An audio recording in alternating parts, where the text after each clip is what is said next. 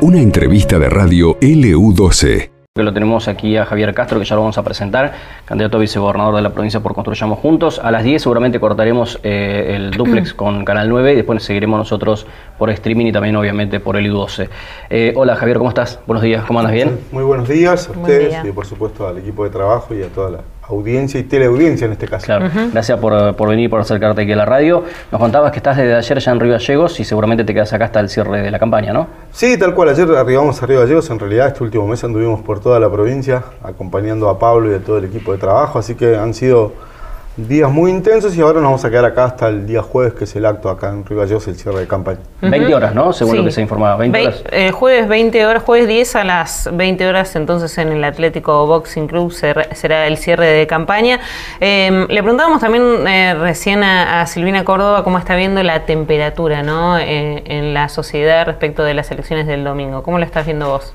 Bien, la estamos viviendo de manera muy tranquila, muy confiados. La verdad que el, raconto de todo lo que hemos realizado a lo largo y lo ancho de toda la provincia, de poder haber recorrido y haber estado con absolutamente los vecinos de todas las localidades, nos dio un empuje y una fuerza y muchas más convicciones de las que ya traíamos a cuestas. ¿no? Estamos, la verdad que estamos muy confiados porque pudimos generar ese acercamiento, esa charla y, además aceptar muchas de las cosas que, la gente plasmó en esos encuentros, ¿no? Esa tristeza por ahí que hay, ese cierto dejo de decepción de enojo. La verdad que siempre es bueno tratar de encontrar esa, esa empatía con la sociedad y de poder dialogar y escuchar. Por sobre todas las cosas, escuchar, creo que es lo que más se necesita en estos tiempos. Una de, las dudas que había antes de que comenzara la campaña respecto de la presentación de Pablo Grasso era si iba a tener eh, ese, grado de conocimiento en la zona norte, por ejemplo, provincial, que lo que tiene en la zona sur, que obviamente sí es muy conocido, no solamente por el peso electoral de Río Gallegos, sino porque las otras localidades de influencia también lo conocen y mucho. Ahora, en la zona norte, ¿con qué se encontraron? Con un conocimiento importante del intendente de Río Gallegos. Eh, ¿qué, percepción tenés al respecto? Mira, hay cuestiones para analizarlas de, distintas, de distintos puntos de vista, ¿no? Pero la verdad es que, por ejemplo, para darte algunos ejemplos y graficarte eh, en un sentido más real de lo que ha pasado, en Las Heras, por ejemplo, hubo una mujer que lo reconoció a Pablo de cuando él era dirigente de la juventud, porque una de sus hijas, hoy actual profesional ahí de Las Heras, había participado en los encuentros cuando Pablo Grasso era dirigente de la juventud provincial. Para que te des una idea, después mucho reconocimiento en el flanco norte también con la gestión de Pablo en el IDUB. Después, mucho que llega a través de los medios periodísticos y de, los medios que informan de toda la gestión que ha realizado en Río Gallegos. Así que la verdad que ha sido muy bueno, ha sido, te vuelvo a reiterar, nos ha dado muchísima más confianza todavía de la que ya teníamos cuando decidimos encarar este proyecto de Construyamos Juntos. Hablabas recién de, digamos, de la percepción de la gente, de escuchar ¿no? Eh, a la sociedad y mm, una de las cosas que eh, plantea, digamos, Pablo Grasso en su gestión actual como intendente es un poco eso, ¿no? Eh, y que lo ha demostrado en algunas obras que ha llevado adelante en la ciudad de Río Gallegos, de escuchar qué es lo que quiere el ciudadano y llevarlo adelante. Em, ante una eventual gobernación, eh, ante una eventual gestión de gobierno, ¿tendrían ustedes un gobierno en ese sentido, escuchar a la gente y llevar adelante las políticas que, plantea la sociedad? Es que es imposible gobernar de espaldas a la sociedad, al menos es lo que entendemos con Pablo es necesario, es determinante esa cercanía con la sociedad para poder entender las distintas problemáticas que hay. Hay, hay distintas este, cuestiones que hay que resolverlas de fondo y para eso necesitas tener esa, cercanía con los reales protagonistas. En educación habla que hablar con la gente de educación, en seguridad con la gente de seguridad, en salud con la gente de salud, que de hecho ayer tuvimos un encuentro fantástico acá en el Teatro Municipal con muchos profesionales de acá de Río Gallegos que muestran sus distintas variables, sus distintos puntos de vista, y nada mejor que en ese equilibrio, en ese encuentro de información, para poder determinar cuáles van a ser las políticas a seguir. Seguramente los quienes, quienes dirijan, quienes nos toque dirigir los destinos de Santa Cruz, vamos a tener que tomar determinaciones, pero siempre habiendo tenido la posibilidad de haber escuchado. Es muy importante escuchar a los reales protagonistas, a los que viven el día a día. No imagino yo, la verdad que no imagino un gobierno de espaldas a la gente donde no tenga en cuenta a sus reales protagonistas. Creo yo que está condenado al fracaso. Quien quiera hacer eso, lamentablemente hay dirigentes que han intentado hacer eso y bueno, esa es la triste historia no solo de Santa Cruz, sino también del país.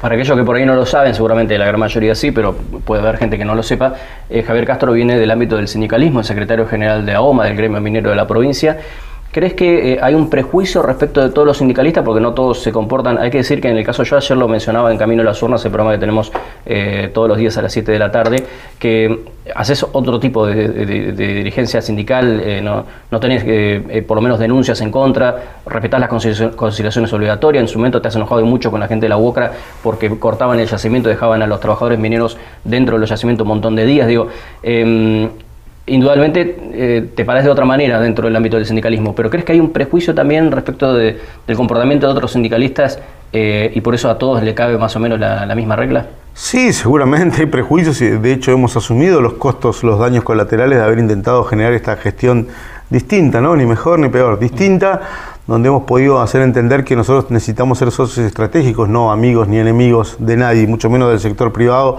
que es el que nos va a permitir estar bien. Cuanto mejor les vaya al sector privado, mejor nos va a ir a los trabajadores o una amplitud más grande vamos a tener para poder generar este, beneficios para nuestro sector. Lamentablemente sí, la palabra sindicalismo está muchas veces este, atacada con razón por sucesos que han entendido, pero yo sigo entendiendo, de hecho después de tantos años, sigo entendiendo que no hay nada mejor para el laburante, para el trabajador que el sindicalismo, porque es la única manera de poder hacer prevalecer sus derechos y sus conquistas. Después hay personas, o supuestos pseudo dirigentes que se apoderan de la figura o del lugar que tienen dentro del sindicalismo y, hacen cosas que no son las que debieran hacerse, ¿no? Y bueno, cada cual tiene que asumir los riesgos que ellos tienen. Y sí, tal cual vos lo dijiste, yo no me jacto porque no debería ser un motivo de orgullo, debiera ser una cosa normal y natural, no solo los dirigentes este, sindicales, sino en absolutamente todos aquellos que quieren tener exposición pública dentro de la política o del ámbito sindical, que es no tener ninguna mancha judicial ni nada. Eso significa que dentro de la ley todo, fuera de la ley nada, me parece. Después habrá discusiones, habrá debate. Vos hiciste mención a que hemos tenido situaciones muy conflictivas con la UOCRA y yo no las desconozco, no miro para otro lado, no me hago el distraído durante mucho tiempo. Sin embargo, hoy eh, uno de los sindicatos más importantes de la provincia de como es UOCRA, nos está acompañando en esta, en esta este, decisión, en este desafío de participar directamente en la política. ¿Eso qué significa? Que es necesario articular acciones, es necesario encontrar el equilibrio, es necesario poder hacer entender, pero dentro del diálogo, absolutamente agotar todas las instancias del diálogo para poder lograr estos acuerdos que permiten entender que es un beneficio para todos los que buscamos, y mucho más si somos colegas sindicales. Entonces, por ese camino andamos, pero sí, tenés mucha razón en lo que vos decís, que a veces durante mucho tiempo ser sindicalista es una mala palabra y seguramente lo seguirá siendo hasta tanto no podamos demostrar todo lo que somos eh, capaces de poder hacer. Es un gran desafío, yo me embarqué en ese desafío y no pienso bajar los brazos hasta tanto podamos entender, la sociedad pueda entender que el sindicalismo es algo muy bueno para todos y cada uno de los trabajadores organizados. Em, Javier, em, yendo a lo que son las propuestas y la plataforma electoral de, Construyamos Juntos, em, uno de los puntos flacos, digamos, hoy en la actualidad santacruceña es eh, la educación y este conflicto casi sin fin que, ha ocurrido desde el principio de año con, en, la, educación, ¿no? con, el gremio docente. Eh, ¿Qué han planteado ustedes para llevar adelante con el tema de la educación, con este conflicto docente que, reina? Mira, el conflicto docente viene de larga data, son aproximadamente siete años que es la misma figura que se repite, el mismo nivel de conflictividad que va creciendo y creciendo, y la verdad es que tienen una posición muy frágil y muy vulnerable a nuestros pibes, ¿no?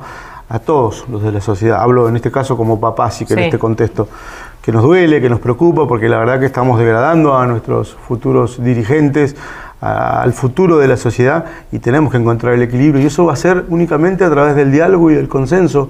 No va a haber otra manera. Acá no se trata de medir quién es más fuerte, quién tiene más autoridad o no. Acá se trata de encontrar el equilibrio y poder determinar.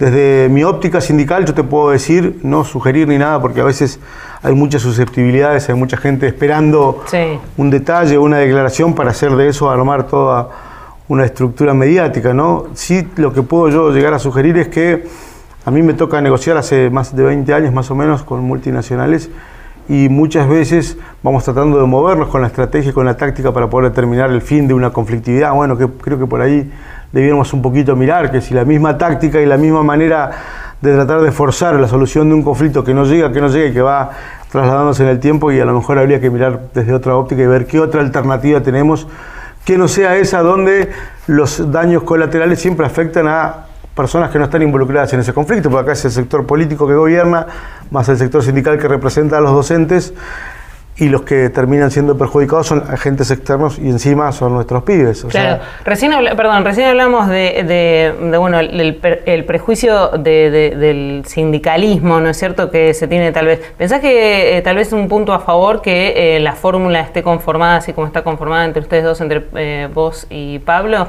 y que puedas tener esa óptica que tal vez no tienen otras fórmulas respecto de, los trabajadores? Sí, absolutamente. Yo creo que sí, que la conjunción de la, del primero de la trayectoria y de la experiencia que contamos cada uno en nuestro lugar nos va a servir para poder determinar un montón de cosas y para poder encontrar el equilibrio. En muchos lados me preguntaron igual, dice, ¿te, preparaste? ¿Estás listo para el desafío de conducir una Cámara de Diputados que va a ser absolutamente distinta? De eso no hay ninguna duda.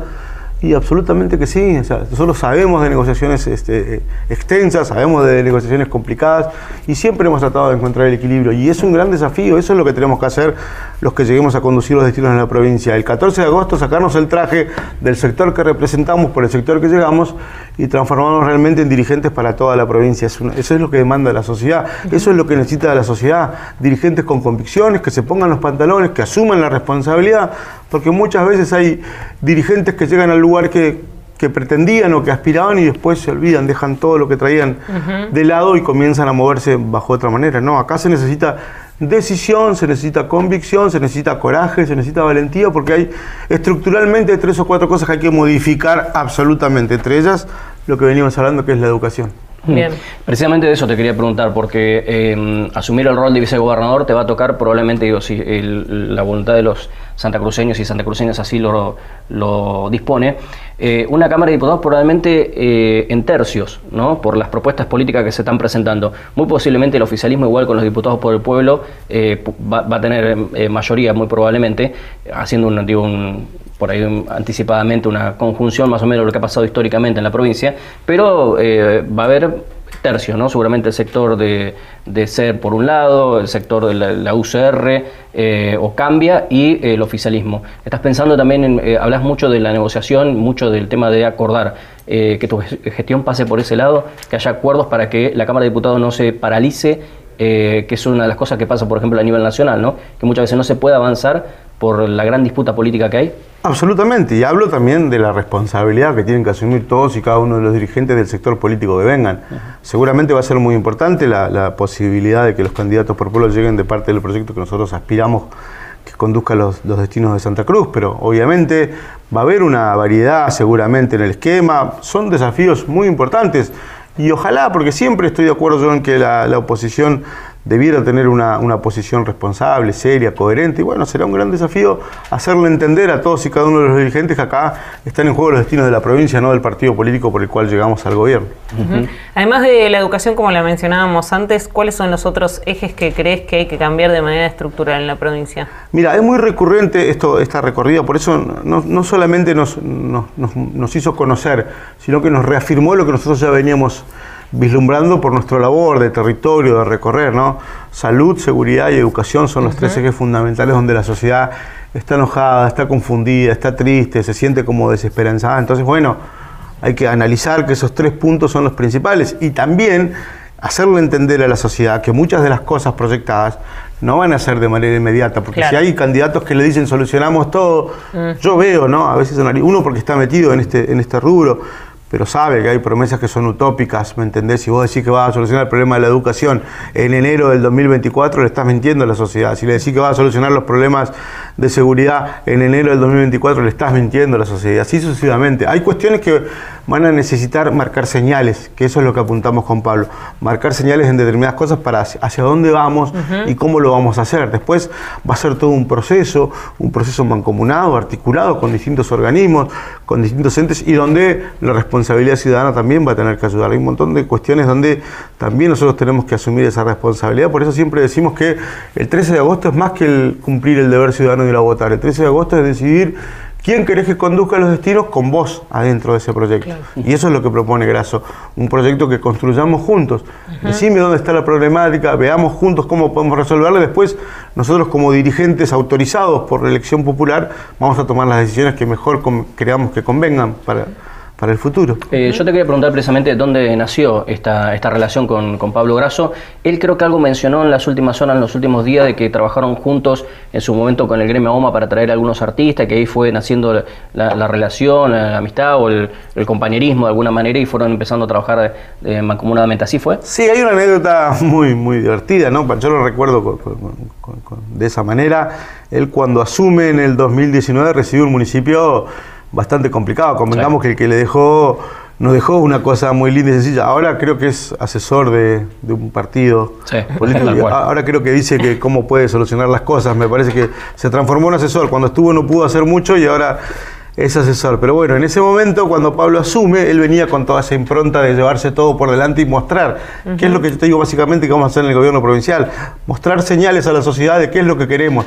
Después, con el transcurso del tiempo, cuando vayamos afianzándonos, vamos a poder realmente este, sostener. Pero él, apenas asumido, eh, me llama y nosotros teníamos una relación, no de amistad, pero sí de mucha cercanía uh -huh. política, entonces me llama y me dice quiero hacer la fiesta de Río Gallegos porque viene medio mal, venimos de la pandemia, está, está, está, estaba complicado. Entonces me dice, necesito que me des una mano. Dice, ¿me podrás dar una mano con un artista? Y nosotros, a través de la mutual que teníamos nosotros, le, le pagamos en aquel momento, le, lo, le colaboramos para toda la comunidad de Río Gallegos con Karina, la princesita. Ah, me acuerdo, sí. eh, bueno, a partir sí. de ahí estuvo, sí. empezó esa relación y él siempre lo recuerda. En todos los lugares donde va, recuerda que cuando nosotros estábamos mal, que recién arrancamos, le habíamos dado una mano. Pero bueno, son causalidades de, de, de la vida, ¿no? Que mirá claro. que después de ese encuentro empezamos a tener más relación por otras cuestiones, porque acá en Río Gallegos, dentro de la actividad donde yo me desempeño, hay muchos trabajadores de la minería, eh, que uh -huh. también es muy importante. Entonces, siempre tuvimos una, una relación de cercanía. Y después, bueno, vino la parte que también esa le costó más de convencerme a mí de que yo participe activamente, no solo como compañero de fórmula, sino dentro del proyecto, pues yo estaba bastante descreído de la política. Te había pasado, perdón, ahí eh, quiero hacer un alto en el camino, porque te pasó algo hace cuatro años atrás cuando quisiste ser intendente de San Julián que me imagino que te dejó enojado, ¿no? Sí, hace cuatro y hace dos también, porque lo que pasó hace cuatro años fue muy triste, porque la realidad indicaba que íbamos a poder este, gobernar los destinos de San Julián, porque de hecho así lo marcaron en las urnas, ¿no? Nosotros claro. el espacio nuestro que sin candidato a intendente ganó al diputado local y ganó dos de dos concejales de cinco, o sea que era en casi... un lugar donde pareciera que el intendente es intocable, ¿no? Sin embargo, sí, fue, no, pero no, no, no, no, es intocable ni mucho menos, es una persona respetable, un dirigente de muchos años, pero si vamos a jugar con los números, en el 2019 nuestro espacio le sacó 1.200 votos de diferencia. Uh -huh. En una localidad de 6.000, 7.000 votantes es muy importante esa diferencia no es una persona, nadie es intocable, y mucho menos en la política, eso mm. puedo dar fe. Eh, bueno, y como te decía, me, me pasé por ese eh, sin sabor bastante difícil, me enojé y mucho, dije lo que tenía que decir, que eso es algo que me caracteriza y que me ha generado amores y odios seguramente donde me desenvuelvo. Pero bueno, yo soy así, es mi manera de ser, es mi estilo, estará en mi ADN confrontar cuando siento que los argumentos son concretos y después en el 2021 también había tenido la posibilidad, porque habíamos formado un esquema de trabajo un poco más amplio que en San Julián, de aspirar a la diputación por pueblo y tampoco se pudo dar muy pocos días antes de la elección. Y sin embargo no me fui del espacio, me quedé dentro del espacio porque yo entiendo que cuando vos tenés diferencias y estás convencido de tus argumentos, tenés que seguirla marcando dentro de tu espacio. Uh -huh. Podría haber hecho lo que hacen algunos, ¿no? De salir a revolotear y salir a buscar enojados o salir a, a hacer acuerdos y alianzas con personas que no, con, no coincidís en nada. O sea, es imposible. ¿Lo decís por Claudio Vidal particularmente? Lo digo particularmente por él, salir a buscar consensos con, con, la gente enojada, con la gente que no... Y lo digo también a la inversa, ¿no? También lo digo por Gardonio. Es difícil entender que Gardonio, uh -huh. quien hasta hace 40 días antes decía que su límite era Vidal, después pase a ser un colector de votos, porque la realidad, o sea, tenemos que ser... En política debemos ser sinceros, uh -huh. como en todos los ámbitos de la vida, y decir que él le puede ganar. Está bien, él está aspirando a una candidatura a gobernador, pero igual es, a veces es poco entendible decir que le va a ganar a un espacio que viene hace seis años, él que largó su candidatura hace dos meses. En realidad tiene que decir, nos convenció el espacio de Vidal y vamos a tratar de sumarle la mayor cantidad de votos posibles. Uh -huh. Por eso es difícil. Y aparte es inentendible porque, así como vos decías que yo siento que es un dirigente muy respetable de la localidad, no puedo entender, porque no encuentro puntos de encuentro que lo unan a, a Claudio Vidal. Uh -huh. Sin embargo, ahí están y pasa. Pero bueno, la sociedad creo que está bastante madura para entender que esas alianzas este, que buscan solo ganar una elección nos han dado un resultado desastroso, no solo en Argentina. También hay muchos lugares donde podemos analizar esta, este rejunte de, de, de alianzas para ganar, solo para ganar elecciones Porque después, ¿cómo puedes proyectar una construcción política de algo cuando sabes que son muy antagónicas las, convicciones y las cosas que vos priorizás? Pero bueno, la política es el arte de lo posible. A veces uno tiene que entender límites. Como te vuelvo a reiterar, yo pude haberme ido y pateado el tablero también por las cosas que pasé en carne propia. No me las contó nadie, fui yo el, quien, sufrió, el protagonista. Sin embargo, sigo acá y sigo intentándolo y ahora voy a participar en un espacio político porque también muchos te dicen, no, pero son más de lo mismo. O sea, ¿Por qué tenés que asumir que son más de lo mismo si dentro de un espacio político puedes marcar diferencias y tener, de hecho, las marqué durante mucho tiempo? ¿Cuáles son mis diferencias? Pero no por eso voy a dejar de ser justicialista. Eh, Javier, la provincia tiene eh, minería que, eh, bueno, justamente vos venís desde ese sector, hidrocarburos, pesca, turismo, infinidad de, recursos. y a veces la, oposición sostiene este discurso de que es una, una provincia pobre, ¿no? una sociedad pobre. ¿Qué piensas de eso? Mira, la provincia tiene mágicos recursos naturales, tiene una densidad muy grande, la segunda a nivel país, y una baja densidad poblacional. Debemos estar mejor, es real que debemos estar mejor. Ahora, yo le preguntaría a la oposición cómo lo harían, porque la verdad es que desde hace muchos años acá, ¿no? Se dice que gobiernan siempre los mismos. Primero, subestiman al electorado, ¿no? Porque hacer entender que el electorado vota mal, siempre cuando ganan el justicialismo, el electorado vota mal, está extorsionado, está presionado. Somos un feudo, ¿no? Sí, sí, sí, somos un feudo, están todos amenazados, extorsionados. Es lo único que tienen hace 30 años y por eso mismo seguimos y vamos a seguir ganando las elecciones, porque la oposición es tan frágil, es tan básica que no genera alternativas. Todo lo que tienen ellos para hacer en campañas electorales es hablar del, rival, ¿no? O del oficialismo en este caso. La verdad que sí, que podemos estar mucho mejor, que hay que trabajar, se necesita un equipo de gestión, se necesita ayornarse, porque a lo mejor políticas que vienen de antaño no funcionan en la realidad, como pueden ser las políticas educativas, como pueden ser la política de la defensa de los recursos naturales. O sea, nosotros venimos con otra impronta de hacer valer y de defender los recursos naturales de otra manera Seguramente va a ser un gran desafío, seguramente nos vamos a encontrar con oposiciones este, de parte de, distintos sectores, pero bueno, uno tiene que entender que cuando algo va saliendo mal hay que cambiarlo, hay que modificarlo, hay que intentarlo de otra manera. Y eso es lo que la sociedad necesita. Muéstrenme señales de una vez por todas qué es lo que podemos hacer, cómo lo vamos a hacer, cómo desarrollamos el turismo definitivamente, cómo desarrollamos la pesca definitivamente, cómo desarrollamos los hidrocarburos. A veces se cuestiona la actividad minera que lleva apenas 25 años. El petróleo lleva 100 años y el flanco norte de Santa Cruz no es Dubái. Al menos yo que recorro y conozco, y son un montón de falencias, y lleva 100 años.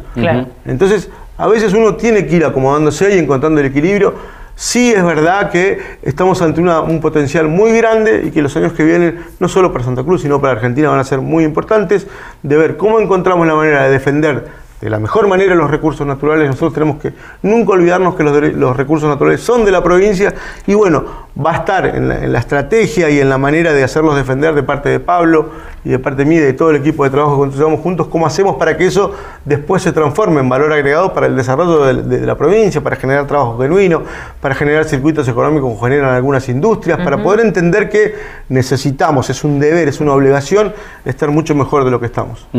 Eh, Palermo hay que no es una de las grandes expectativas que tiene la provincia, pero también a mí me genera esa cuestión de preocupación también de quién va a gobernar la provincia a partir del 10 de diciembre, porque eh, también hay que ser muy responsable cómo se maneja esa situación, ¿no? Eh, el contralor tiene que ser el Estado, qué empresas van a trabajar allí. Ya sabemos que está CGC aliada con IPF, pero también hay un montón de, empresas que aportan al sector hidrocarburífero que también van a querer intervenir. Y me parece que no es menor quien va a estar sentado en el sillón de Gregores a partir del 10 de diciembre para manejar ese tipo de cuestiones, ¿no? ¿Te, ¿También te preocupa y te ocupa esa situación? Sí, absolutamente. Más que preocuparme, me ocupa. Me ocupa tratando de entender, tratando de hablar con los reales protagonistas. Hemos tenido charlas con el sector pesquero, con el sector hidrocarburífero, con el sector minero, pudiendo entender que nos necesitamos entre todos, que tenemos que encontrar la mejor manera a través del equilibrio y del diálogo y del consenso de cómo vamos a hacer para que nos vaya bien a todos. Necesitamos que nos vaya bien a todos. Esto no es una puja de vencedores ni vencidos. Se trata de encontrar el equilibrio porque hay, una sociedad que demanda soluciones rápidas. Hay una sociedad que necesita señales inmediatas de que la cosa va a estar mucho mejor. Entonces, bueno, son desafíos muy importantes. No crea que a fase ayer un me decía en medio, en Gracia, en un medio radial, me decían en qué baile te metiste, ¿no? Claro. Pudiendo tener absolutamente tranquilidad. No, pero la verdad es que yo siento, estará en mi ADN interior esto de preocuparme y de ocuparme de las cosas y de poder por lo menos mostrar señales de que se puede estar mucho mejor y que se pueden hacer grandes cosas. Lo hemos demostrado cada uno en nuestro sector, por más mínima que parezca, hemos desarrollado un montón y hemos llevado a la acción muchas, muchas cosas que la gente por ahí demandaba. Bueno, en la provincia también se puede hacer ese. Nada es imposible cuando hay trabajo, cuando hay gestión, cuando hay esfuerzo, cuando hay voluntad, cuando hay coraje. No, nada es imposible. Eh, te vas, eh, si te toca ser eh, vicegobernador de la provincia, ya el día lunes tenés que cambiarte el chip, ¿no? Suponiendo que los santacruceños y santacruceñas eligen a Pablo Brazo y Javier Castro como vicegobernador, ¿vas a empezar ya con el, a reunirte con el actual vicegobernador? ¿Tienen la ventaja en este caso el sector de ustedes, político, de que eh, lo tienen a Eugenio Quiroga también eh, compartiendo el mismo espacio político, ¿no? Va a ser más fácil la transición, imagino. Sí, absolutamente. Con Eugenio aparte me une una cercanía por fuera del sector político, así que tengo una muy buena relación y desde mucho tiempo, creo que desde cuando asumí el desafío de ser candidato ya empecé a interiorizarme de un montón de cosas y te vuelvo a repetir, me siento capacitado, me siento en el momento justo, las cosas llegan cuando tienen que llegar, dice un viejo refrán, ¿no? Bueno, estamos listos para encarar eso y seguramente al otro día de haber ganado las elecciones este domingo nos vamos a poner el traje de dirigentes de la provincia de Santa Cruz, sin banderías políticas, sin necesidad de encarar para un lado o para el otro, sino por el conjunto y por, por lo colectivo, porque eso es lo que necesita la sociedad. Javier, para cerrar, eh, ¿por qué este domingo 13 de agosto el electorado debiera votar por eh, Javier Castro y Pablo Grasso? El electorado va a votar por Pablo Grasso porque entiende que es un militante de base, que ha recorrido distintos sectores dentro del Estado, que ha generado políticas de Estado realmente que son claras para la sociedad, que ha demostrado que, lo que mucho de lo que decía en sus palabras lo transformó en realidad, que todavía le queda mucho por hacer, que en el medio de su gestión como intendente eh, nos castigó la pandemia y sin embargo él siguió buscando alternativas, tratando de encontrar el equilibrio. La gente del domingo va a votar por Pablo co- y por el proyecto Construyamos Juntos porque entiende que ahí está la capacidad de gestión y de trabajo, porque son señales. La gente está cansada de tanto palabrerío, de promesas utópicas, de desarrollos de marketing publicitarios con mucha plata de por medio tratando de meterte por la fuerza las ideas, sino que confía mucho más en lo real, en lo terrenal, en haber recorrido, en, en entender, en escuchar, en saber escuchar. Ayer en una reunión, como te contaba hace un rato, de, de salud, donde eh, médicos, profesionales históricos decían es la primera vez en tantos años que nos proponen un debate serio y responsable de esto para poder entender qué podemos hacer en materia de salud. Bueno, entonces la gente va a votar a Pablo Grasso el domingo porque entiende que esta es la única y real posibilidad de empezar a torcer el rumbo y cambiar las cosas definitivamente en Santa Cruz. Y eso va a ser un triunfo colectivo, no va a ser un triunfo de la fórmula, porque no hay, no hay dirigentes mágicos ni fórmulas mágicas. Aquel que le dice eso les está mintiendo a la sociedad. Nosotros no proponemos soluciones mágicas y que se transformen en el paraíso de Santa Cruz. Sí proponemos trabajo, dedicación, voluntad, sacrificio y hacer todo lo que humanamente esté posible para mejorar el día a día y torcer el rumbo de un montón de gente y de todos los habitantes de Santa Cruz y aquellos que quieran venir a, a habitar Santa Cruz. Bien. Javier Castro, bueno, muchas gracias por haber venido, ¿eh? mucha suerte el día domingo. Muchas gracias y un saludo, un fraternal saludo a toda la provincia de Santa Cruz que los está siguiendo a través de los medios. Bueno, muchas gracias, muy amable. Esto pasó en LU12, AM680 y FM Láser 92.9.